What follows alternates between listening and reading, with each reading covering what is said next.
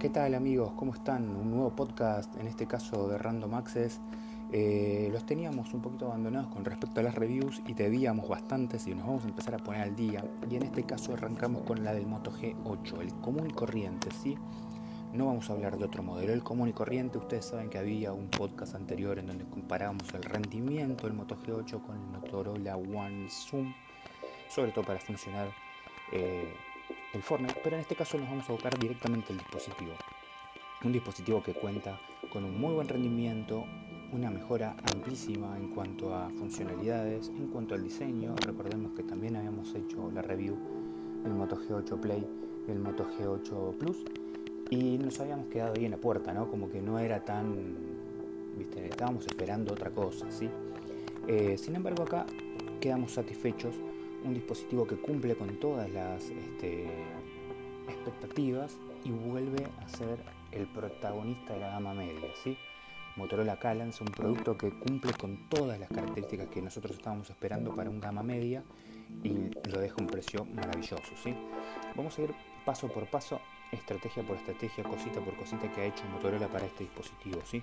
Primero en el diseño vamos a repasar, no hay demasiadas innovaciones, tiene sí el lector de huellas digitales en la parte trasera, viene en un color, eh, por lo menos el que nos trajeron nosotros, que es el blanco, es impecable, es hermoso, la terminación es muy buena, parece casi de goma la parte trasera, pero no lo es, es un plastificado muy lindo, tiene los tres lentes eh, para cámara fotográfica, obviamente, y después tiene conector USB-C y tiene el conector para radio FM para auriculares, que siempre es importante. Además, de eso cuenta con un pequeño notch, con un pequeño orificio en el frente que es imperceptible y eso será la cámara selfie de 8 megapíxeles que por cierto para tener 8 megapíxeles saca fotos impresionantes, ¿eh? tiene una calidad impresionante. Yendo ya a las especificaciones, tenemos una pantalla de 6.4 pulgadas Full HD Plus de 720 x 1560 tiene una muy buena definición pensando que este teléfono fue hecho para entretenimiento, gama media pero para entretenimiento, eso es sumamente importante. ¿eh? Funciona bárbaro, no parece ser un factor de consumo de batería, por lo menos no lo notamos nosotros, anda muy bien y tiene muy buena calidad, sobre todo al reducir el espacio del notch. Al tener solo un puntito que va a ser la cámara, hace muy fácil todo. Se parece al Motorola One Action en algunas cosas, pero nada que ver. Es más rectangular, no es tan alargado, tiene un aspecto muy bueno en la pantalla y tiene una muy buena calidad para lo que es entretenimiento.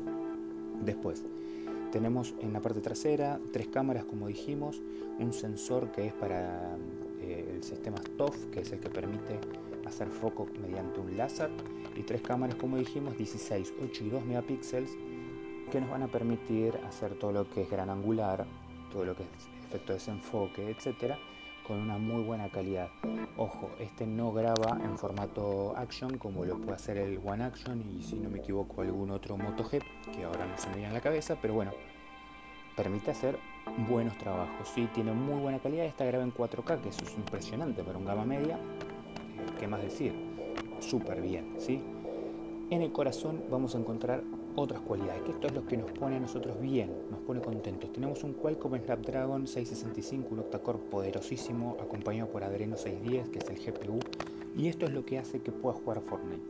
Esta combinación hizo potente al celular, y es raro que sea un celular tan potente y que funcione tan suave, porque vieron que lo potente a veces se calienta o genera algún tipo de imperfección. Súper suave, un corazón fuerte, 4 GB de RAM, hace que el Fortnite funcione pero como si fuese una manteca, ¿sí? y realmente es el punto a favor para nosotros, ¿sí? sumado a que tiene Android 10 nativo, cosa que no venía sucediendo hasta el One Hyper, ¿sí? el anterior modelo de Motorola, así que esta combinación hace que el funcionamiento sea óptimo. Dijimos los 4 GB de RAM, hablemos del almacenamiento, 64 GB de almacenamiento, también eh, se puede expandir con una SD, ojo que desde Motorola ya nos advirtieron que es necesario que usen memorias de buena calidad. Esas memorias medio chinas o de segunda línea generalmente pueden afectar al rendimiento durante el uso de la tarjeta e incluso si uno le saca la tarjeta queda afectado. Así que ojo con eso, piensen en las principales marcas como para expandir memoria o les sugiero personalmente no usen tarjeta de memoria porque con 64 GB recontra sobra, ¿sí? Tienen Google Fotos para almacenar eh, imágenes, o sea que no, me parece a mí que no es necesario. Y para finalizar, creo que ya hemos hablado de todo, porque el rendimiento es bueno, la calidad de imagen es buena, filmación buena, fotos muy buenas. Vamos a hablar de precio para que ustedes tengan una conclusión.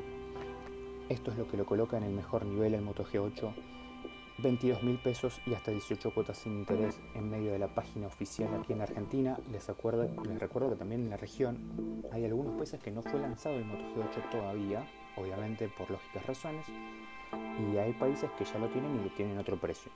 Por eso claro que es precio Argentina y en el marketplace oficial de Motorola 22 mil pesos 18 cuotas. Esto concluye y define la calidad del Moto G, ¿no? lo hace un teléfono impresionante, un buen precio, una gama media. Necesitas salir del paso, tenés un super teléfono de muy buena calidad a un muy buen precio. Y me parece que esa es la opción. Moto G8, les dejamos la review aquí en el podcast de Random Access. Obviamente les pedimos que nos dejen sugerencias de nuevas reviews, de nuevos productos o de temas que queramos hacer, quieran ustedes hacer, no yo. Eh, y nosotros los vamos a ir dando curso y visiten nuestro sitio web que es randomaccessnoticias.com también nuestro canal de YouTube, nos buscan por Random Access TV, Random Access Noticias TV, y ahí se pueden suscribir y también ver todos los análisis que tenemos, las sugerencias y demás. Así que muchas gracias por estar ahí, los espero en el próximo podcast y por supuesto, hasta la próxima.